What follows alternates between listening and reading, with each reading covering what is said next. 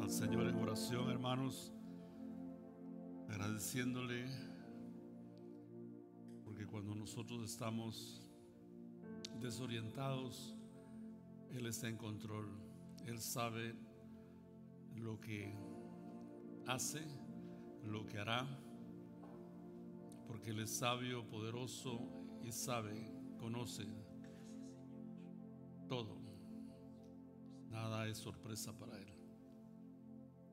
Padre, nosotros nos humillamos delante de ti, delante de tu majestad en esta ocasión. Reconocemos de corazón que tú eres el que nos ha sostenido porque nos amas. Eres el que nos ha levantado, el que ha sanado nuestras heridas y que cuando estábamos lejos nos fue a buscar y nos atrajo para estar en comunión de nuevo contigo. Nosotros te agradecemos todo eso y te alabamos, Señor, en esta hermosa mañana.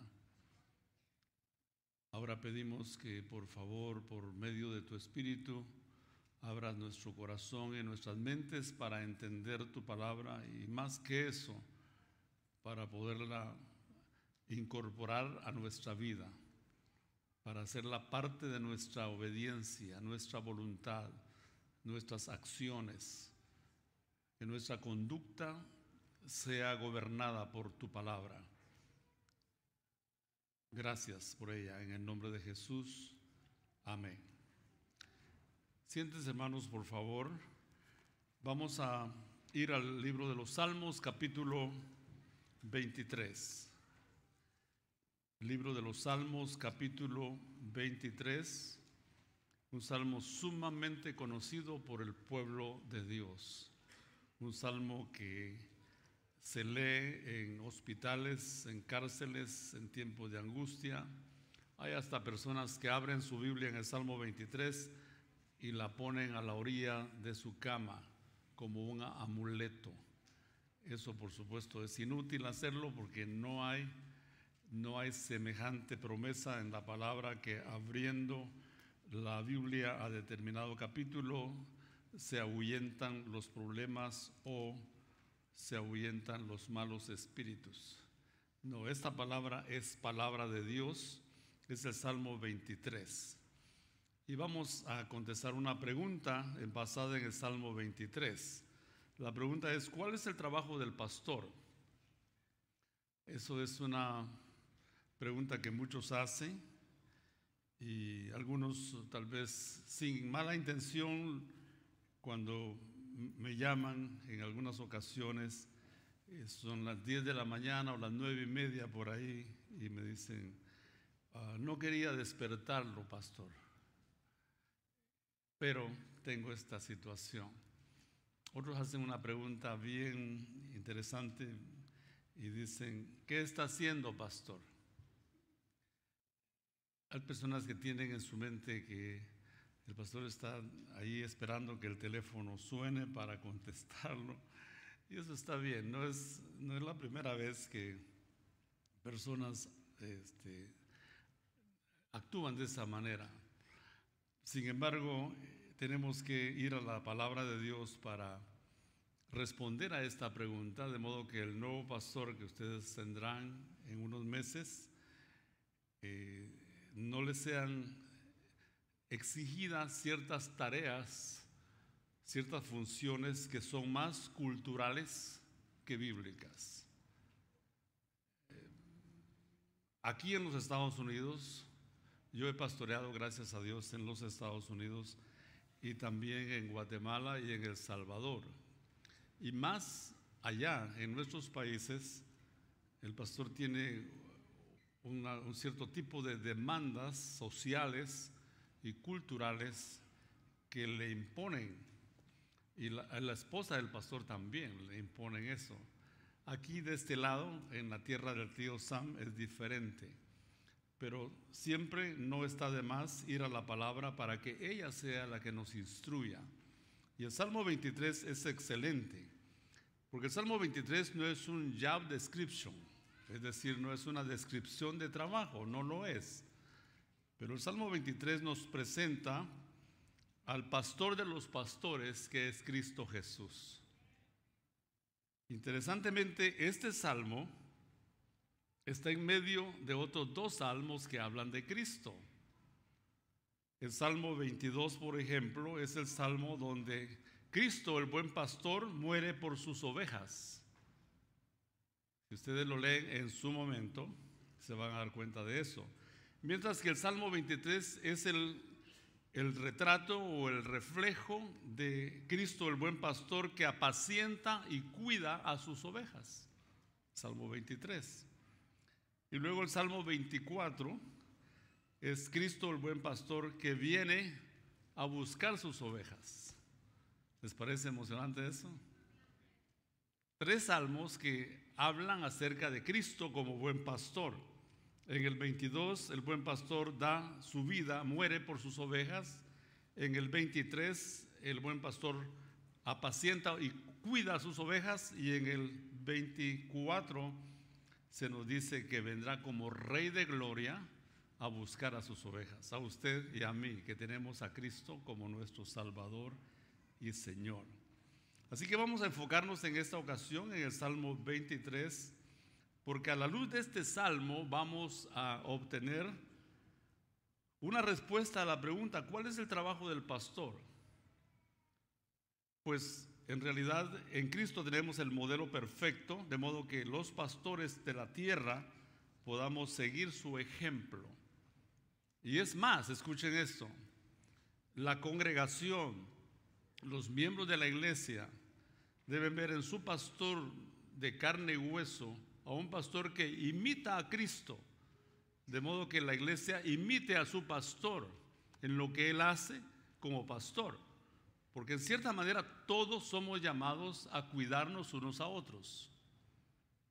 Esa no es una invención del pastor García de última hora, sino que 1 Corintios 12, 25 dice, para que los miembros todos se preocupen los unos por los otros.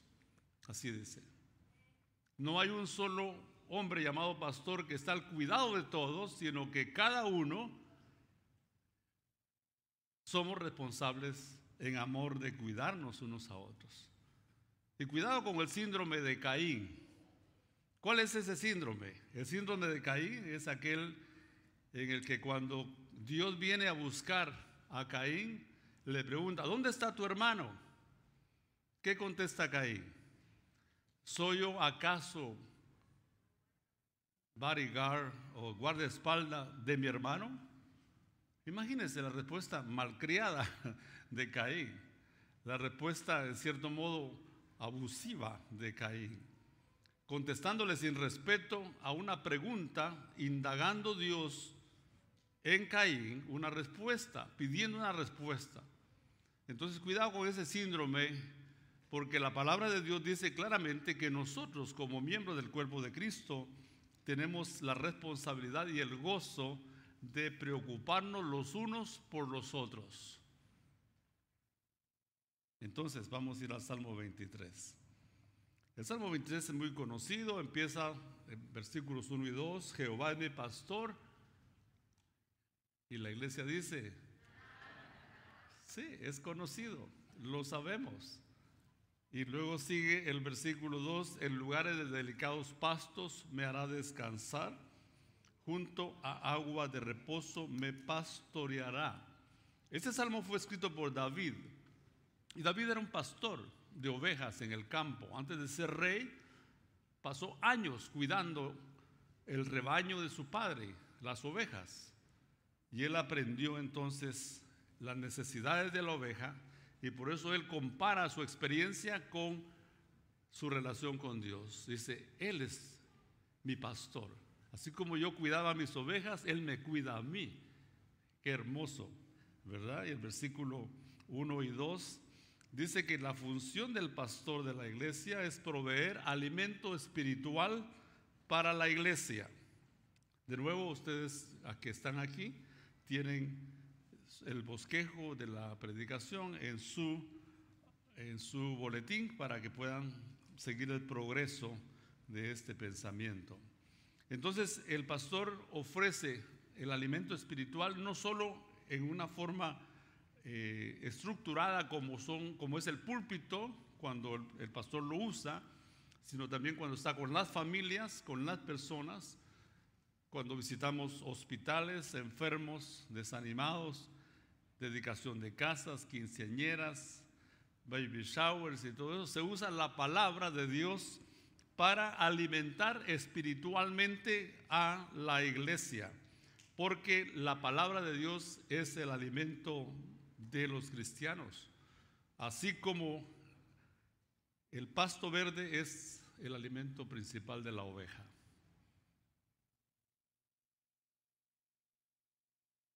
Primera Pedro, versículo 2 del capítulo 2 dice, desead como niños recién nacidos la leche espiritual no adulterada para que por ella crezcáis para salvación. Hermanos míos, la palabra de Dios escasea en muchos púlpitos del tiempo moderno. Es como el tiempo de Elí, el sacerdote. La palabra de Dios escaseaba. No es que Dios no quisiera dársela, es que no habían oídos y corazones para recibirla y para dársela a la, congregación. Hay pastores y predicadores o, pseudo pastores que preparan un plato motivacional como agua azucarada. Tómatelo. Y claro, después de, poner azúcar en la sangre, uno se siente como excited, ¿verdad? Siente muy emocionado. Qué hermoso. Eh, dice, desarrolla todo lo que pueda hacer. Hay un campeón dentro de ti. Eh, identifícalo, trabaja, lucha. Y la motivación, ¿verdad? Pero realmente lo que nosotros necesitamos es el alimento de la palabra de Dios. Y su pastor que venga tendrá que saber que esta iglesia es una iglesia bíblica, en donde la iglesia quiere recibir palabra de Dios. Y por eso estamos aquí describiendo esta función que el pastor tiene, proveer alimento espiritual para la iglesia. Y también, por supuesto, el versículo 3 dice, confortará mi alma, la palabra conforta, me guiará por sendas de justicia. Note, me guiará por sendas de justicia por amor de su nombre. No siempre son los caminos que queremos seguir que el Señor nos guía. No siempre cuando el pastor habla con usted es lo que usted quiere oír, eh, ya sea en privado o ya sea en público. No siempre. Nos toca decirle a la gente lo que no quieren oír a veces. Pero es lo que la palabra de Dios dice. Por eso una función del pastor va a ser guiar a la iglesia con la palabra de Dios. Interesantemente en este versículo habla de pastor de ovejas, no habla de vaqueros. ¿Cuántos han sido vaqueros de, los que están aquí presentes? O sea, que han trabajado con vacas. Muy bien, hay un hermano. El vaquero, hay una hermana también allá, qué raro, ¿verdad? Las hermanas también. Bueno, mis respetos. El vaquero también, allá hay un hermano, ¿ve? poco a poco se van, van despertando, ¿verdad? Y van. Está bien. El vaquero típicamente va atrás de las vacas, ¿cierto? Típicamente va atrás de las vacas. Y típicamente también, en general, hay excepciones, pero en general el vaquero eh, no tiene mucha paciencia con las vacas, porque tampoco las vacas cooperan. Las vacas son medias, medias vacas. Y entonces típicamente el vaquero las, las amenaza, si no es que les da sus azotes para que se mantengan marchando, ¿verdad? Caminando. Y hay vaqueros malcriados, ¿no? Que les dicen cosas a las vacas.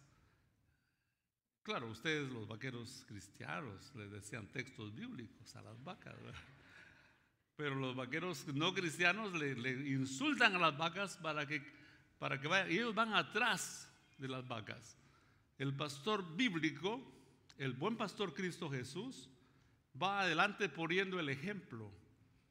Va adelante motivando a sus ovejas a que caminen detrás de su ejemplo, detrás de él. Por eso el pasaje dice, me, guiará por sendas de justicia por amor de su nombre. El pastor va adelante, no atrás. Adelante poniendo el ejemplo.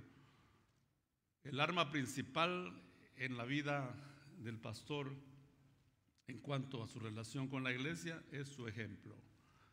Si un pastor no puede ser ejemplo, no tiene manera de pedirle a la congregación que siga el camino del Señor en ruta donde Él no quiere pasar.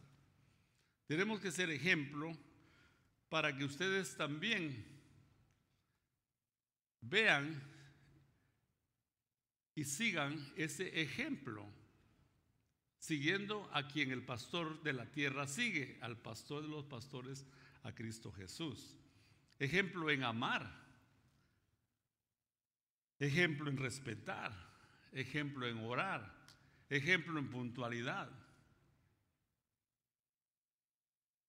En pocas ocasiones me ha tocado venir tarde y me meto por esa puerta porque en realidad ha habido alguna situación en otro ministerio y vengo tarde. Y no, es para que ustedes aplaudan eso, porque eso es lo menos que los líderes debemos tener. Un líder que, que llega tarde es una vergüenza. Está, está, está robándose a sí mismo la, la oportunidad de, hacer, de ser influyente en la vida de los demás el, líder, el pastor, debe ser ejemplo yendo adelante en estos temas que ya mencioné. Debe ser el que practica lo que predica. El que practica lo que predica. Y también el pastor es uno que expone clara y sabiamente la palabra de Dios. Y la palabra de Dios en ocasiones es incómoda es incómoda para mí cuando la estudio. Y digo, oh, esto va a ser incómodo también para algunos hermanos en la iglesia. Vamos a ir a Tito capítulo 1, vamos a salirnos un poquito de, de Salmo 23. Tito capítulo 1, versículo 9, en donde el apóstol Pablo le dice al pastor Tito, porque así se llama el pastor de la iglesia en la isla de Creta, Tito capítulo 1, versículos 9 al 11. Dice que el anciano, que ya ustedes saben que es uno de los tres términos para una misma función, pastor, obispo y anciano, es lo mismo, para describiendo una persona que está al cuidado de personas. El anciano debe, ser, dice el versículo 9, retenedor de la palabra fiel tal como ha sido enseñada. No hay lugar para inventos. Para que también pueda exhortar con sana enseñanza y convencer a los que contradicen.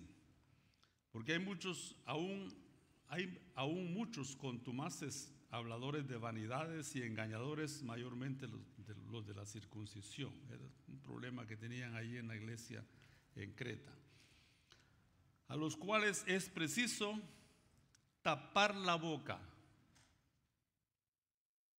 que trastornan casas enteras enseñando por ganancia deshonesta lo que no conviene. Y hoy tenemos una versión moderna de esto en los predicadores que dan un par de gritos en el púlpito y ya piden que pasen los de 100 y después los de 50, después los de 25, después los de 10 y los de 5 y los de a 1.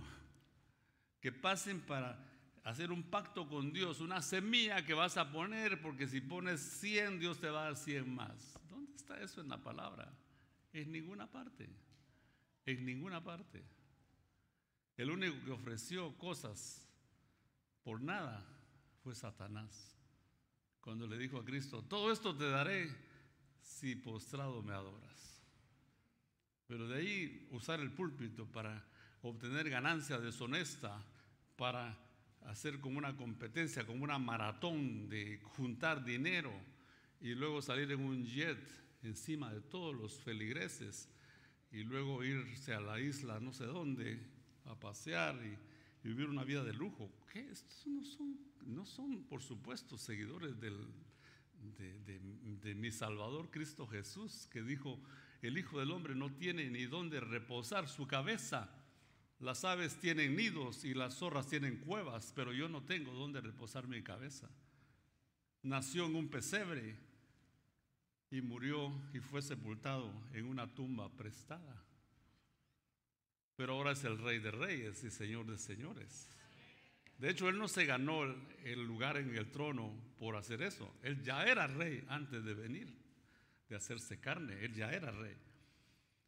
Pero ahora vienen predicadores trasnochados, con mente calenturienta y gente boba también, que se les cae la baba, nomás oyen dos, tres gritos y prefieren que les estén gritando falsedades y no que les expongan la palabra. Pero de esos, de ese grupo no es río de agua viva. Ustedes no son bobos. Ustedes quieren ser alimentados con la palabra de Dios, ¿no es cierto? Eso es lo que Pablo le dice a Tito, que la palabra de Dios, el ejemplo de él, debe ser una herramienta para poder ayudar a la gente a crecer. Y luego en el capítulo 2, versículo 15, dice, esto habla y exhorta y reprende con toda autoridad nadie te menosprecie. Cuando el pastor García habla lo que está de acuerdo con la palabra de Dios, lo hace bajo la autoridad que Dios me ha concedido y el voto que ustedes me dieron hace 11 años, tres meses, cuatro días, 20 horas.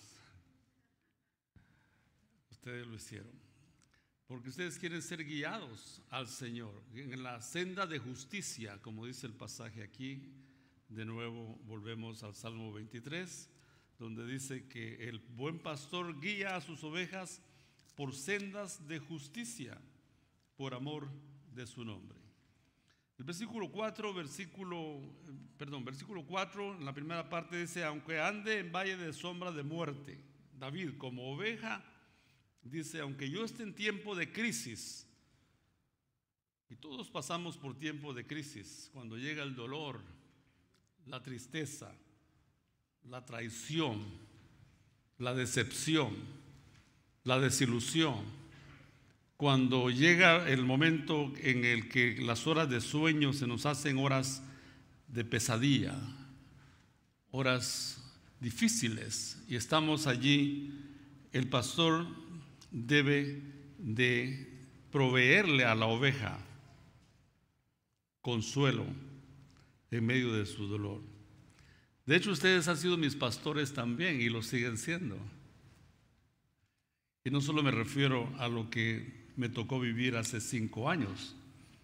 Ustedes han sido mis pastores. Ustedes, hay personas aquí que vienen y me dicen, yo les voy a dar la mano y, no me dan la mano sino que me jalan así, y como yo estoy todo flaquito, todo, vean, no tengo nada de fuerza. No se confíen, porque sí, en mi juventud hice muchas pesas y mis mazos todavía se están cayendo, pero todavía tienen fuerza. Pero vienen y me jalan y me abrazan. Uh, cómo, cómo aprecio esos abrazos, cómo valoro esos abrazos. Me, me aprietan y yo siento el corazón del, que me está abrazando, pum, pum, pum, pum, pum, pum. Siento corazón a corazón, y se siente hermoso. Las hermanas no les permito que lo hagan, por, por supuesto, porque no, pero sí los varones que vienen y me abrazan de esa manera. Y las hermanas también son tan lindas. Ustedes han sido mis pastoras, en cierto modo, aunque sabemos que la Biblia no reconoce esa función pastoral es otro tema para las mujeres, pero sí el pastor García ha sido pastoreado en tiempos de crisis por ustedes. Y lo voy a recordar con mucho amor y mucho cariño para siempre. Pero también nos toca estar en tiempos de alegría como ustedes, en tiempos de gozo, en tiempos de felicidad, como cumpleaños. ¿Quién no quiere estar en un cumpleaños, verdad? Dice mi yerno, free food. Cuando ¿quieres venir? Y dice, free food, y ahí va. Y, cocinan bien delicioso.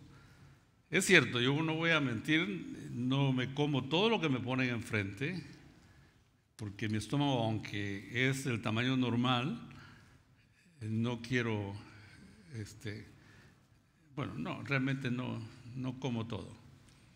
Y ustedes con mucha gracia han, han este, aceptado que el pastor García, cuando no se come lo que está enfrente es porque no le gusta.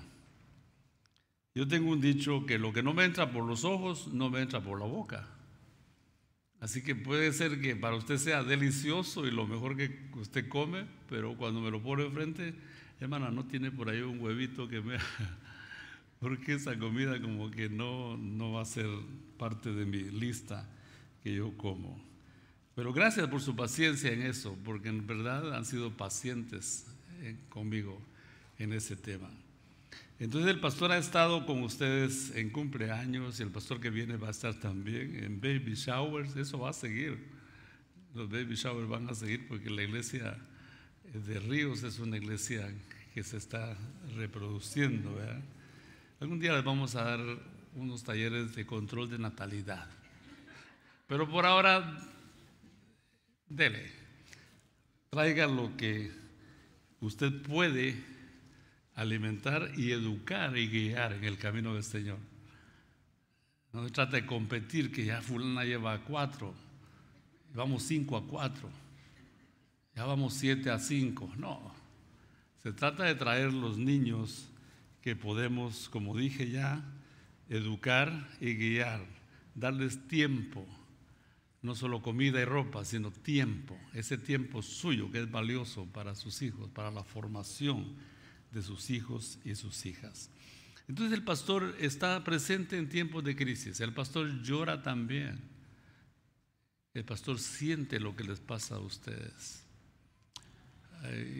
Nos toca estar a veces eh, en la mañana en la dedicación de una casa, por ejemplo, en la tarde en un matrimonio, en una quinceañera y por la noche en un funeral. Nos toca ir de un lado a otro, pero es el trabajo que Dios le ha dado a los pastores que representan al pastor de los pastores, que es Cristo Jesús. El versículo 4 del Salmo 23, la segunda parte dice, tu vara y tu callado. Son dos, dos elementos que el pastor de las ovejas de cuatro patas usaba la vara, la vara para proteger a las ovejas. David sabía esto. La vara le servía a él para proteger a las ovejas de los lobos, de los leones, de los osos. Con la vara David defendía a sus ovejas. Entonces aquí la usa diciendo tu vara y tu callado porque son símbolo de protección, el callado símbolo de corrección. El callado es esa vara que llega aquí y da la vuelta. En Navidad hay muchos de esos, ¿verdad? Callado. No, no, callado que silent, no. Silencioso, no. Es, es esa vara que sirve para poder corregir, para volver a la oveja, para jalarla, para alarla, para traerla otra vez a donde debe estar. Las ovejas extraviadas tienen que ser corregidas para que regresen al camino. Así que apacentar, cuidar y servir al rebaño es la función del pastor, usando a veces la vara para proteger y a veces el callado para corregir. Veamos el versículo allí donde dice, el versículo 4, la última parte, me infundirán aliento también una función del pastor es animar. Ahora, ¿quién anima al pastor? Esa es otra cosa, es la pregunta. Eh, he, leído mucho y tengo, lo digo con todo respeto, he oído mucho de, pastores que, que se han suicidado, pastores que abandonan el ministerio. Es un tema muy difícil de tratar en público pero parte de la prevención para el pastor y para las ovejas que, que impide que lleguemos a esos extremos es nuestra intimidad con el Señor, con el príncipe de los pastores que es Cristo. Cuando tienes tu intimidad con el Señor, seas pastor o no, el Señor no tiene preferencia, su gracia te sostiene. Pero tienes que estar en intimidad personal con Él. Y esa intimidad no se logra a través de nuestra cadena de oración, que es muy valiosa, no me malentienda, es muy valiosa. Sigamos poniendo allí nuestras peticiones. Pero como lo he dicho antes, si solo tú le confías tus cargas a la cadena de oración y no doblas tus rodillas y no lloras delante del Señor y no te encierras en tu cuarto y le clamas y desnudas tu corazón y tu mente delante del Señor. Cuando haces eso, hay descanso para tu alma. Cuando haces eso, el desánimo tiene que salirse, la depresión tiene que irse, la ansiedad tiene que acabar, porque Cristo es el príncipe de paz. Y cuando estás en tu presencia, en su presencia, entonces Él te da lo que a Él le sobra, la paz, el gozo, la estabilidad, la fortaleza. Incluso Él dijo, aprendan de mí que soy manso y humilde de corazón, y hallaré descanso para vuestras almas. Así que las almas de los creyentes, almas agitadas, tiradas para allá y tiradas para acá, que en lenguaje psicológico se le llama bipolar, trastorno bipolar, le dice. Es un creyente que hoy está arriba y mañana abajo. Puedes venir a, a Cristo y traer delante de Él tu carga tu dolor, tu incomprensión. Tráelo con confianza. El pastor es uno que guía a las personas a la fuente del ánimo, de la fortaleza, de la paz, que es Cristo. El pastor no debe ser idolatrado, es decir, no, no, debe ser, no debe ser considerado como la fuente de mi paz, porque el príncipe de paz, que es Cristo, es el que nos da la paz a todos. Entonces, mis hermanos, parte de la función que debe ser de todos también es animar a los desanimados, a los que quieren abandonar su fe, a los que quieren abandonar a su esposa, a su esposo. Me ha tocado docenas de veces hallarle virtudes a los ojos de un esposo ciego que ya no ve a su esposa como la vio cuando se casó con ella. Hay esposas que ven en su esposo un chupacabras. Ya no había mencionado chupacabras, ¿verdad? Lo ven como un ogro. Ahora ya no es el príncipe azul. Ahora es aquel, verde que sale en las películas. Me ha tocado en privado, decirle, mira, haz una lista aquí, le dije a un hombre, toma esta hoja, anota aquí tres cosas buenas de tu esposa. Y agarró la hoja con incredulidad y agarró el lapicero y se me quedó viendo, como quien dice, ¿en serio? ¿Ayukiri? ¿Estás bromeando? Y empezó entonces tímidamente a escribir. Y entonces terminó con mucho esfuerzo, terminó tres cosas positivas de su esposa. Y le dije, ahora escribe tres más. Ah, no, pastor, ya no, ya no. Nos toca hacer eso. Y lo digo ahora porque quiero que el nuevo pastor que ustedes tengan cuente con esa comprensión de parte de, de ustedes acerca de lo que nos toca lidiar. Voy a ser franco con ustedes aquí. Ustedes han tenido, algunos de ustedes han tenido la confianza de, de confiarle al pastor García muchos de sus, de sus cosas privadas, secretos. el honor y la gloria sea para el Señor, que nunca nada de eso ha salido por mis labios, ni saldrá jamás. Gracias por la confianza que tuvieron. Gracias por, por todo eso que, que me hizo estar cerca del Señor, trayendo sus heridas, trayendo sus golpes, trayendo sus desilusiones delante del Señor. Hay heridas que son causadas por otras ovejas. ¿Cuántos de aquí han sido pastores de ovejas? Levanten la mano los que han sido pastores de ovejas de cuatro patas. Ok, varios de ustedes.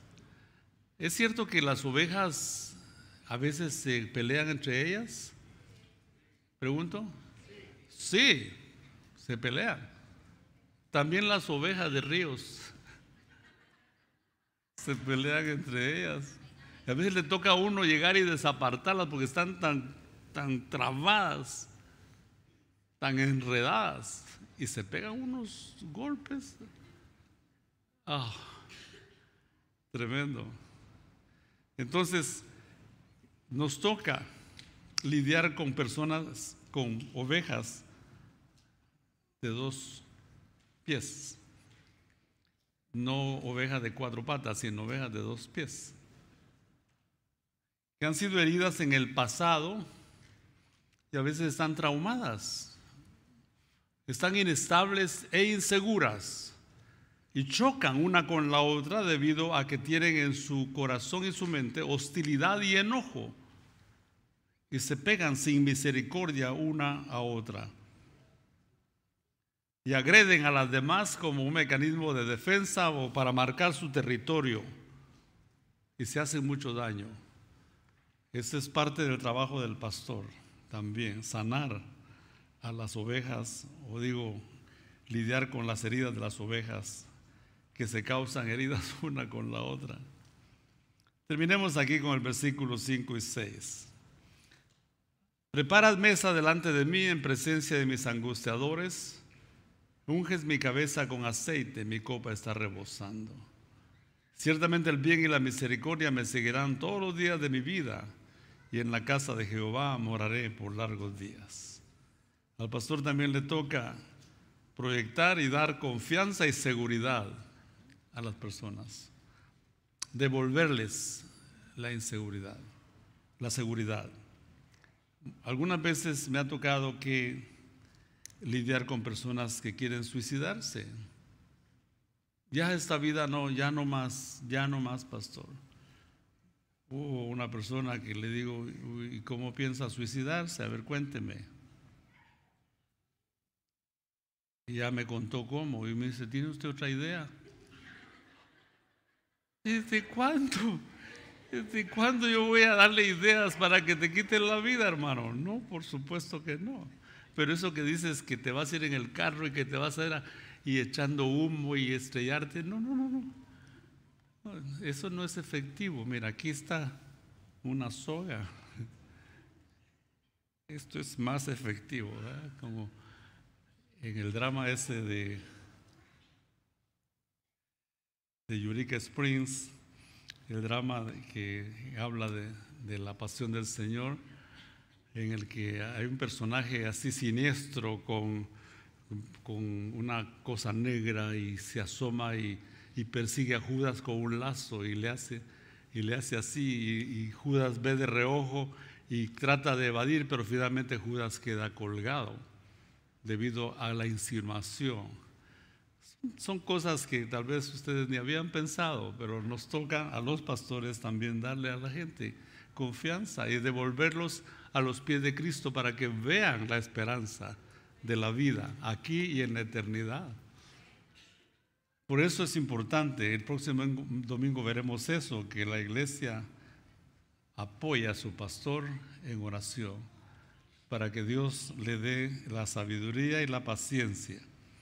Así que el pastor debe darle confianza y seguridad a los hermanos, la que, perdón, la que viene de Dios. Y yo quiero aquí cerrar con dos pasajes que me han hecho ser para ustedes un hermano y un amigo. No siempre no siempre ha sido fácil. El primer pasaje está en, en Eclesiastés capítulo 7, versículos 21 y 22. Eclesiastés capítulo 7, versículos 21 y 22. Acompáñame por favor a Eclesiastés capítulo 7, versículo 21 y 22. ¿Ya lo tienen hermanos? Eclesiastés 7, 21 y 22.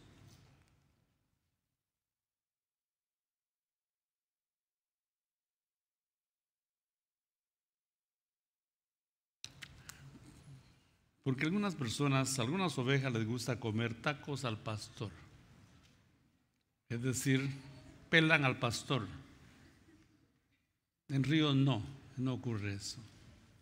Quisiera que no ocurriera. Afortunadamente no todos me lo, me lo dicen. No todos me lo dicen cara a cara. Eso, eso es lo que me ha mantenido aquí 11 años y varios meses. ¿verdad? Pero lo que yo he oído, escuchen lo que dice el versículo 21 de Eclesiastés, dice, tampoco apliques tu corazón a todas las cosas que se hablan, para que no oigas a tu siervo cuando dice mal de ti. Porque tu corazón sabe que tú también dijiste mal de otros muchas veces. ¿Se dan cuenta? Cuando el pastor García trata de, hacerse el resentido porque hablaron mal de él, el Señor viene y le dice, tú también has hablado de otros.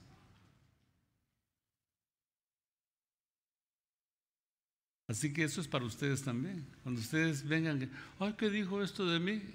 A ver, recuerda lo que tú has hablado de otros también.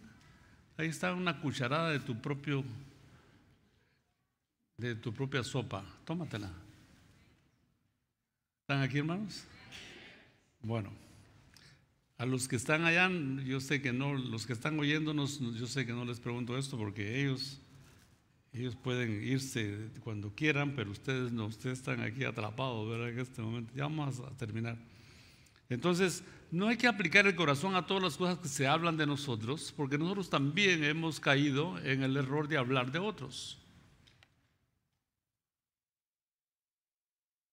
No te hagas el, que, el resentido, el, el que tienes así corazón de cristal. Porque dice, porque en tu corazón sabes que tú también dijiste mal de otros muchas veces. Así que, como dijo una mamá a su hijo, aguántate. El segundo pasaje con el cual quiero terminar está en Hebreos capítulo 5, versículo 1 al 4. Este texto también hace como unos 15, 20 años el Señor me lo mostró, que se aplica a la función de una persona que trabaja con personas y eso es propio de para líderes también.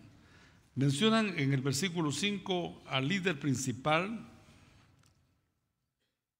de lo que es el culto judaico, el culto mosaico allá en Israel, el sumo sacerdote, el que tenía la función más alta en la vida religiosa.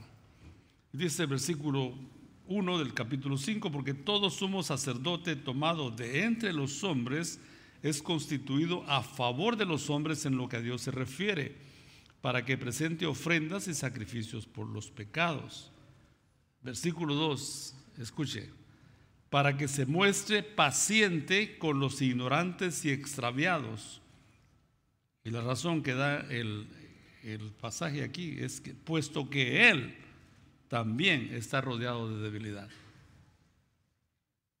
El pastor no puede subirse en un pedestal y decir ustedes, no, tiene que decir nosotros.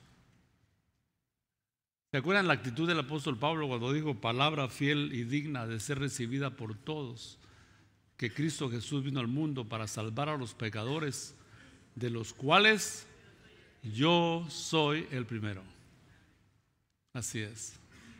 Los pastores somos pecadores también. Y tenemos que venir delante del Señor, arrodillarnos delante del Señor y pedir perdón por nuestros propios pecados.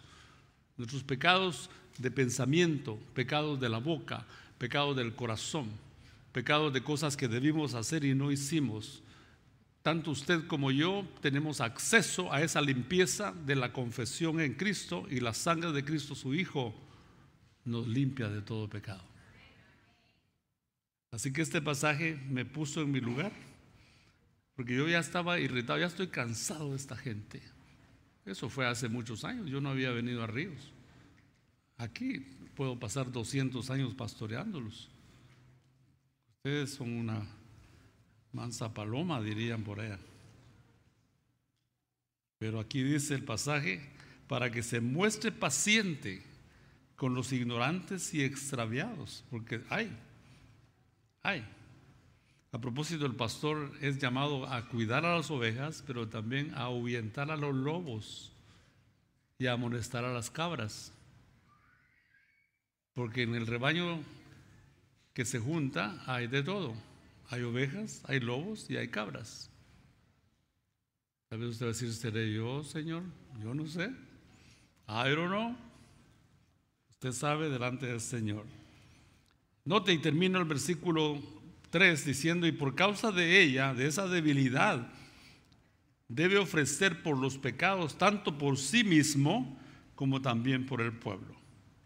Entonces el pastor que viene, mis hermanos, tendrá que encarnar el Salmo 23 imitando el ejemplo de Cristo, para que ustedes como iglesia imiten a su pastor terrenal, que a la vez él imita a Cristo, y ustedes puedan también hacer las funciones mencionadas aquí el uno con el otro.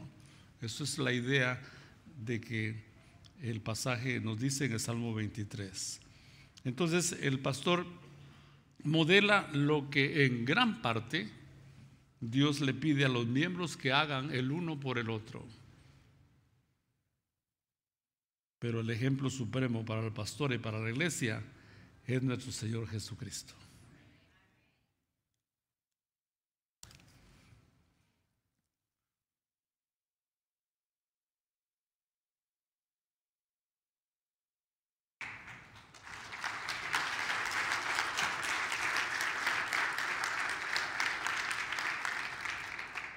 No he terminado, ahora voy a empezar la predicación aquí abajo, esta es otra.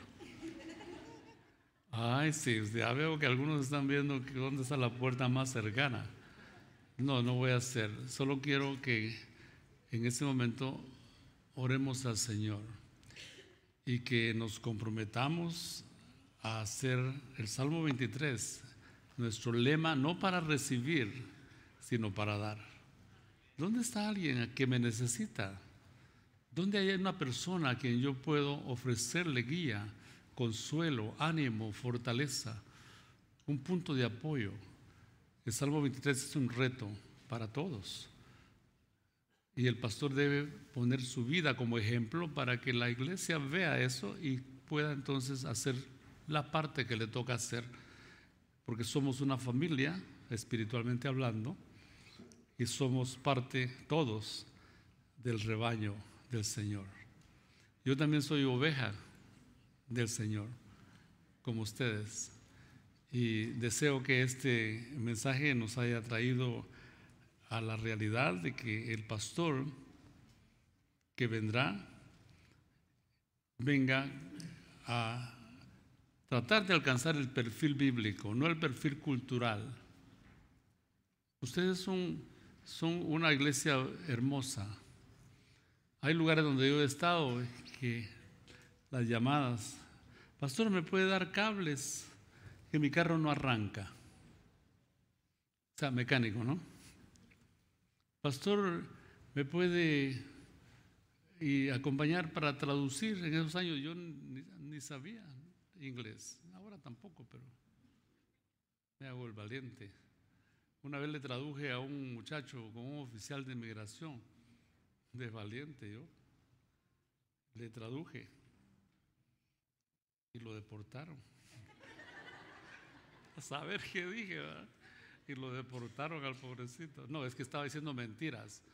Y a, la par del oficial había, que, que no hablaba español, había uno que sí hablaba y yo no sabía. Y yo como pude le, y dijo, me dijo, en lenguaje de los americanos, ¿verdad? Reverendo me dijo, gracias por su esfuerzo. Déjeme explicarle al oficial lo que éste ha dicho. El oficial dice, cerró el expediente muy molesto, porque si algo le molesta a los oficiales de migración es la mentira. Cerró el, el, el expediente y dijo, no te arresto porque estás con el pastor. Pero dijo, te voy a dar tres minutos para que te desaparezca de mi presencia. Y dije, yo también. Y me salí con él y cuando estábamos en el carro le dije, ¿qué has hecho muchacho? ¿Qué has hecho? Días más tarde llegaron los oficiales a arrestarlo y lo deportaron. Vamos a orar, porque historias tengo muchas. Vamos a orar. Padre, gracias te damos porque tú en tu palabra nos deja la respuesta a la pregunta, ¿cuál es el ministerio del pastor? Y el ejemplo es claro, lo tenemos en Jesús, el pastor de pastores, el príncipe de los pastores. Te alabamos por él, a quien los pastores de la tierra podemos imitar para que a su vez la iglesia también encarne este cuidado pastoral que debemos tener uno por el otro, acercándonos en amor el uno al otro, ofreciendo lo que el pastor de pastores ofrece a cada uno, no solo a los pastores de la tierra ese gozo de, estar en su presencia, esa paz que Él da, esa fortaleza, esa esperanza, ese optimismo que viene de conectarnos contigo, Señor. Gracias te damos porque tu palabra nos ha hablado hoy y hemos entendido en parte lo que tú nos has pedido que hagamos. Bendice a tu iglesia, Señor, y sigue guiándonos en este proceso que hemos iniciado confiando en tu dirección. Te lo pedimos en el nombre de Cristo Jesús. Y todos decimos, amén. Señor les bendiga, hermano.